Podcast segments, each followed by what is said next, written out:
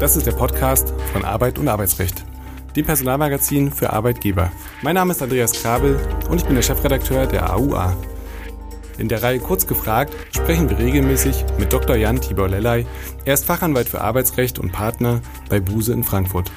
Er berät seit vielen Jahren Unternehmen umfassend im Arbeitsrecht von A wie Abmahnung bis Z wie Zeugnis. Seinen Schwerpunkt hat er im Betriebsverfassungs- und Tarifrecht. Herzlich willkommen, lieber Herr Dr. Lellay, zu einer weiteren Folge Kurz gefragt. Wir wollen heute über den ganz aktuellen Fall Schlesinger sprechen und den ganzen Sachverhalt einmal arbeitsrechtlich betrachten. Patricia Schlesinger steht, so denn an den Vorwürfen etwas dran ist, stellvertretend für viele andere Grenzfälle in der Arbeitswelt, möchte ich mal sagen. Ähm, welche Möglichkeiten haben Unternehmen, auf solches Verhalten eigentlich zu reagieren und viel wichtiger aus meiner Sicht, im Vorfeld möglicherweise zu verhindern? Wie ist der Stand in der Causa Schlesinger? Was wird hier konkret eigentlich vorgeworfen? Und an dieser Stelle der kleine Hinweis, heute ist der 26. August. Wir wissen nicht, was da noch kommt. Wir wissen nicht, was da noch kommt. Äh, Herr Krabbe, Sie haben völlig recht. Sehr gut hat mir gerade in Ihrem äh, Intro gefallen, dass Sie sagen, wir äh, unterstellen das mal oder wir, wir gehen mal davon aus, dass an den Vorwürfen etwas dran ist. Ich finde, das ist ein ganz wichtiger Punkt, den man immer wieder auch sagen muss. Unschutzvermutung äh, wird ja manchmal im strafrechtlichen Zusammenhang gerne gesehen, gibt aber natürlich auch hier.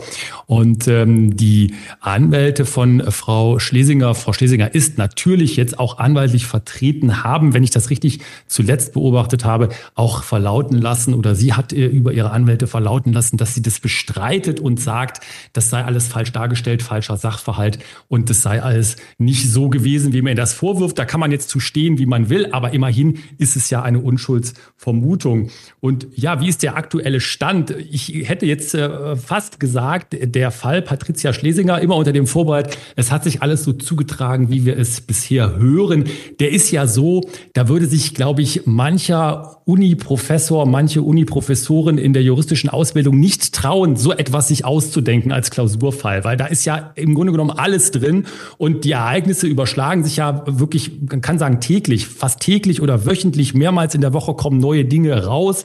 Im Moment ist wohl der aktuelle Stand, das kann man sagen, der, dass Frau Schlesinger von ihren äh, sämtlichen Posten äh, beim RBB abberufen äh, worden ist und auch ihr Dienstvertrag wurde fristlos gekündigt und zwar eben mit dem Vorwurf, dass sie äh, gegen, ja, fast kann man sagen, alle Compliance-Regeln verstoßen ähm, hätte, die man sich so überlegen kann, bis hin in den strafrechtlich relevanten Bereich, bis hin in äh, Betrugstatbestände, äh, Untreue-Tatbestände und so weiter und so weiter, Vorteilsnahme. Alles ist dabei, ein Potpourri von Vorwürfen. Ja, man hätte es sich nicht so ausdenken können, wenn man eine Klausur für den Bereich Compliance hätte zusammenstellen wollen. Ja, das ist ja leider oft so der Fall. Das äh, kenne ich auch aus meiner Klausur oder aus meiner Uni-Zeit, dass gesagt wurde, alles das, was äh, völlig abstrus klingt und völlig übertrieben ist, das ist dann die Realität. Ähm, was ist denn eigentlich der Unterschied zwischen einer Abberufung, von der so viel gesprochen wird in diesem Fall, und der, ich glaube, mittlerweile ausgesprochenen fristlosen Kündigung? Eine ganz wichtige Unterscheidung und auch äh, interessanterweise hier in diesem Bereich wichtig. Wir müssen uns immer vor Augen halten, aber unsere Hörerinnen und Hörer wissen das natürlich auch. Wir sind hier in einem speziellen Umfeld, dem öffentlich-rechtlichen ähm, Rundfunk, der auch da äh, auch eigene Gesetzmäßigkeiten, auch eigene Rechtsgrundlagen hat. Aber hier gibt es eine ganz, ganz wichtige Parallele zur Privatwirtschaft, ähm, nämlich das herausgehobene Positionen, insbesondere in der Privatwirtschaft, Organe von Gesellschaften, also Geschäftsführer, Vorstände und so weiter und so weiter. Die haben eine Doppelstellung, die haben eine Stellung in der ähm, juristischen Person, also als Geschäftsführerin, als Geschäftsführer. Und daneben haben sie auch noch einen Dienstvertrag, der ein ganz normaler Anstellungsvertrag ist. Das ist hier in diesem Bereich bei Frau Schlesinger ganz ähnlich, sehr vergleichbar. Sie hatte eine offizielle Funktion im Sender, sogar ja auch in der ARD, also in der Sendergemeinschaft. Und daneben hat sie auch einen Dienstvertrag, wo an sich die Musik spielt. Da geht es also um das Geld, was sie verdient und die Dienst, äh, die Tätigkeiten, die sie erbringen muss. Und äh, diesen Dienstvertrag, den hat man jetzt fristlos gekündigt, bevor man sie also, äh, nachdem man sie abberufen hatte. Und damit will man ja jetzt auch vor allen Dingen verhindern, dass sie möglicherweise noch eine Abfindungsforderung stellen könnte. Der Dienstvertrag, also da, wo es ums Geld geht, und der wurde fristlos gekündigt. Das ist ganz vergleichbar, wie das in der Privatwirtschaft bei Geschäftsführung oder Vorstand auch läuft. Und damit uns nicht langweilig wird, würde ich gerne noch eine dritte Person mit ins Spiel bringen, nämlich ähm, Wolf-Dieter Wolf. Welche Rolle spielt dieser Mann, der ja als Verwaltungsratsvorsitzender Frau Schlesingers Arbeit eigentlich überwachen sollte?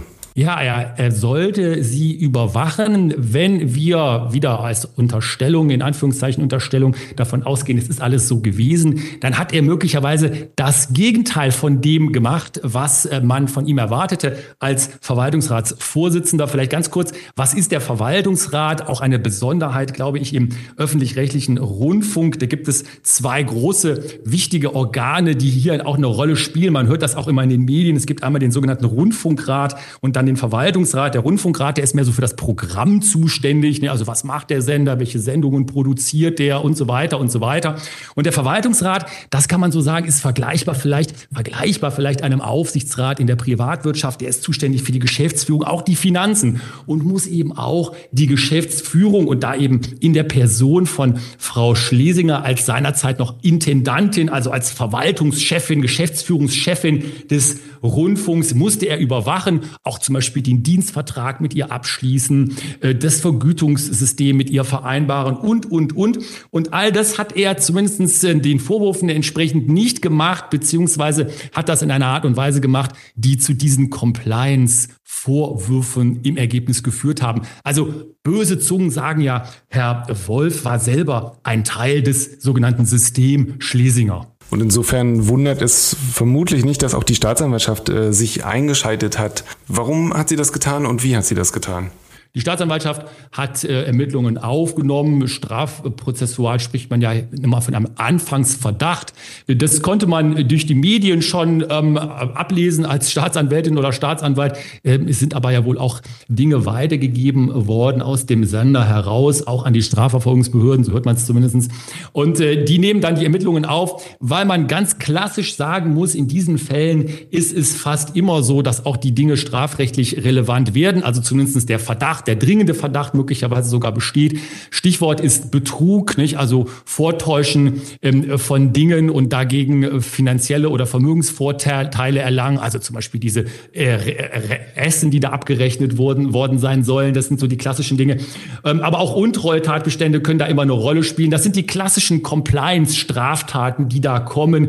Und da interessiert sich natürlich sofort auch die Staatsanwaltschaft dafür. Möglicherweise sogar auch noch ein bisschen schneller als anderswo, weil so ein ein Sender und eine Intendantin sind herausgehoben, stehen im öffentlichen Interesse. Und da guckt manchmal die Staatsanwaltschaft vielleicht sogar etwas schneller und noch genauer hin. Und ähm, dann lassen Sie uns mal auf den Kern der Vorwürfe gehen, nämlich den Betrug. Ähm, da geht es ja im weitesten Sinne um den Spesenbetrug.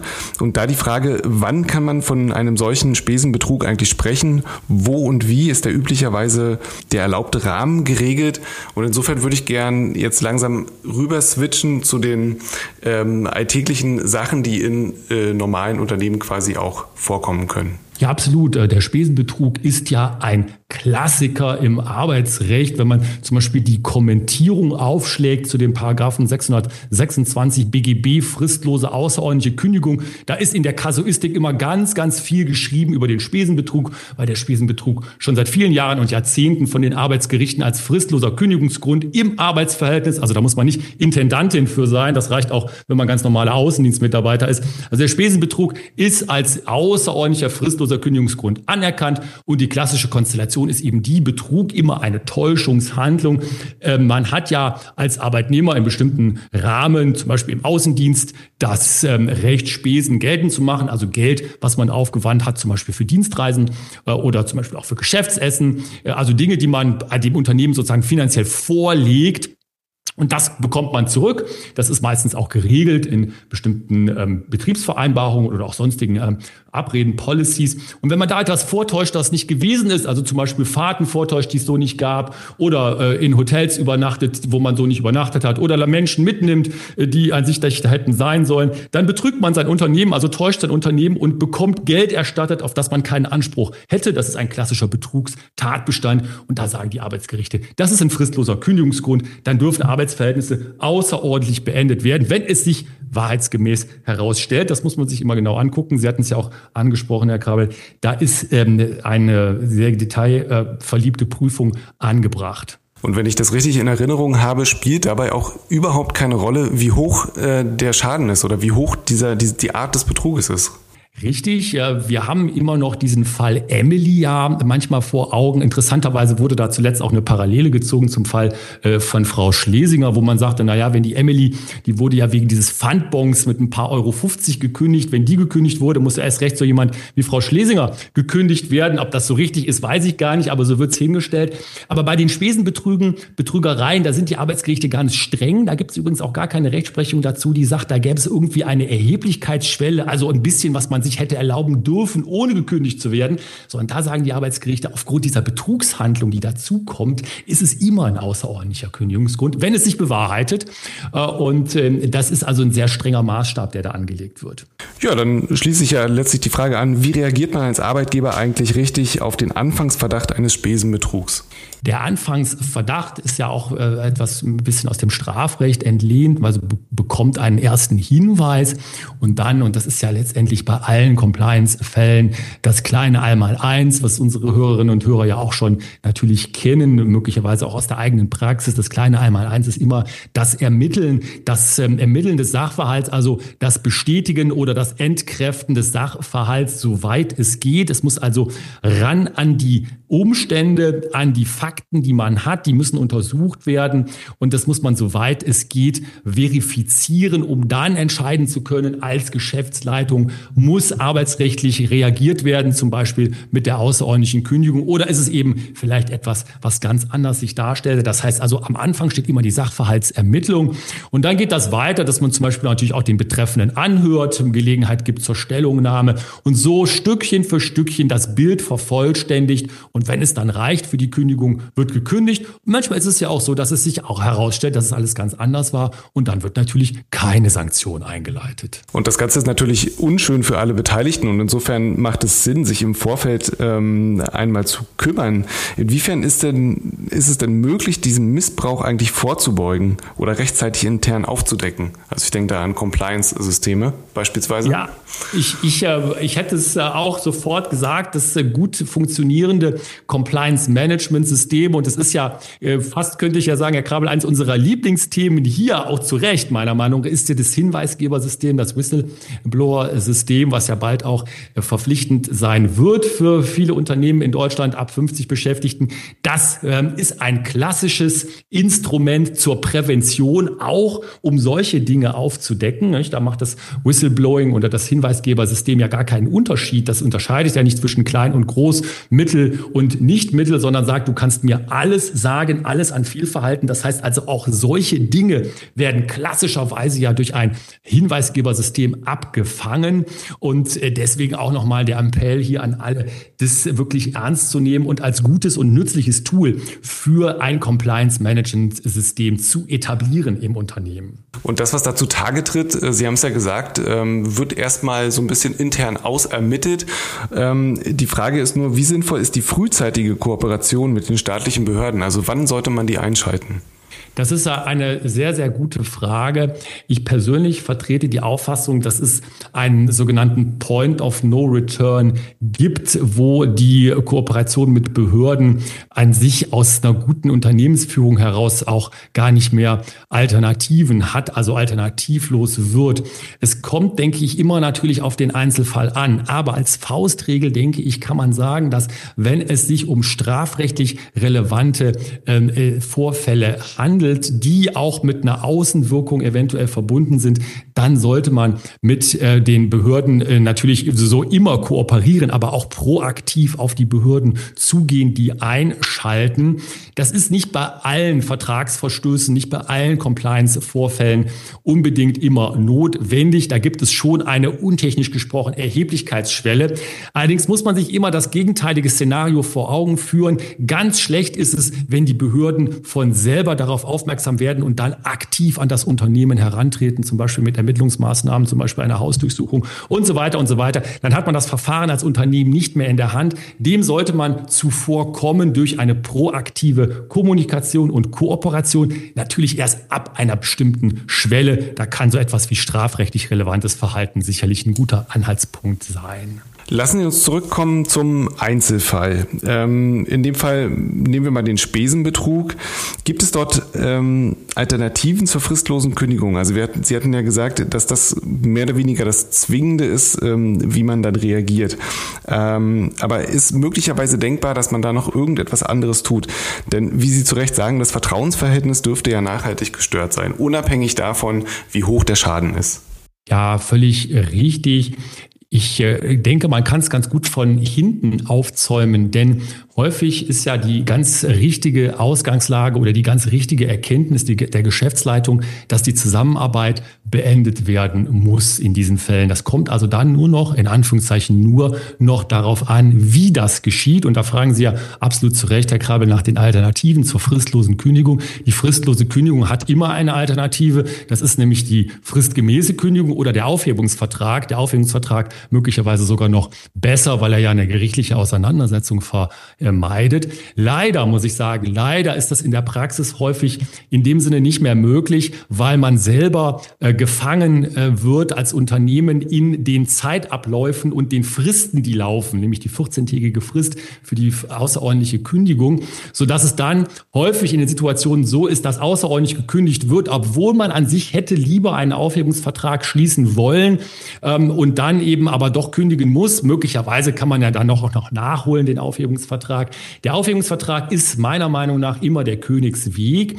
Manchmal wird es hier allerdings dann auch äh, schwierig, wenn gesagt wird, naja, der Aufhebungsvertrag, der soll sich mit einer Abfindung verbinden. Das ist ja hier auch im Fall Schlesinger immer wieder kritisiert worden, dass das keine Alternative sein darf. Das ist meiner Meinung nach aber nicht zwingend. Ich brauche nicht immer eine Abfindung im Aufhebungsvertrag.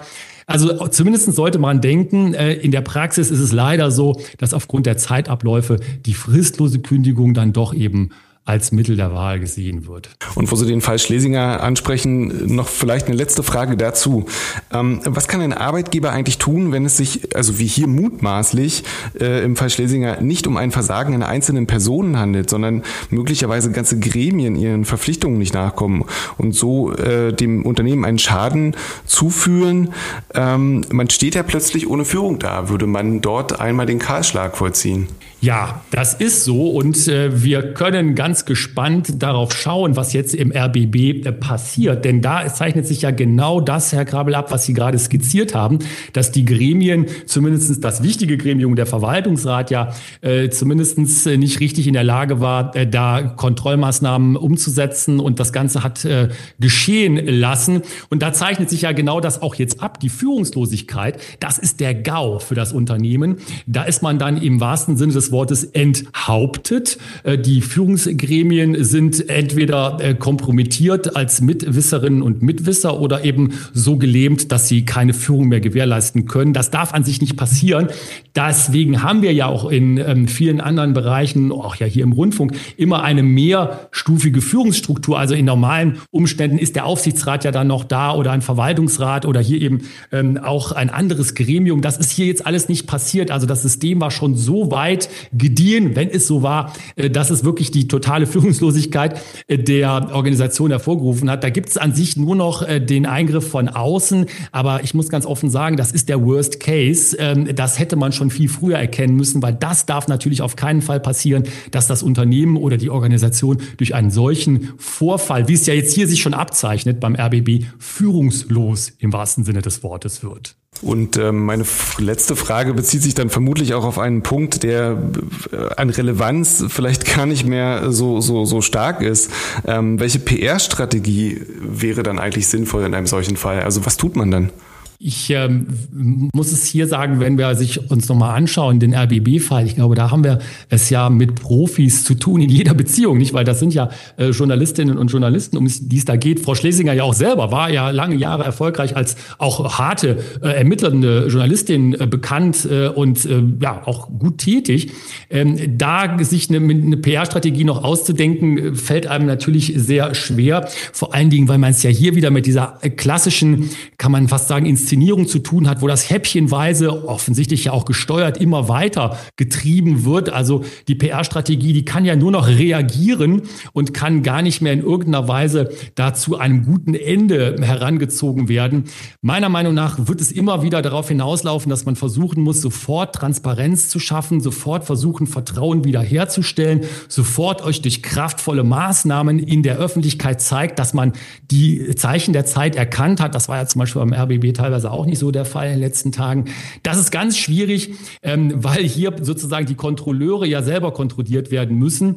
Aber man kann, denke ich, schon immer wieder festhalten, dass Transparenz, Offenheit und eben auch ein Eingestehen der Vorwürfe, nicht das Leugnen der Vorwürfe, ein Eingestehen der Vorwürfe immer ein guter Weg sind. Oder die komplett andere Variante ist ja gar nichts zu sagen, aber das ist in solchen Situationen und auch gerade bei einer solchen Organisation natürlich ganz schwer nur möglich. Und ähm, genauso wie Sie es beschrieben haben, der beste Fall ist natürlich, das Ganze im Vorfeld zu verhindern durch ein vernünftiges Compliance-Management-System. Herzlichen Dank, lieber Dr. Lellay. Wir hören uns beim nächsten Mal. Tschüss, bis dahin. Dankeschön, tschüss.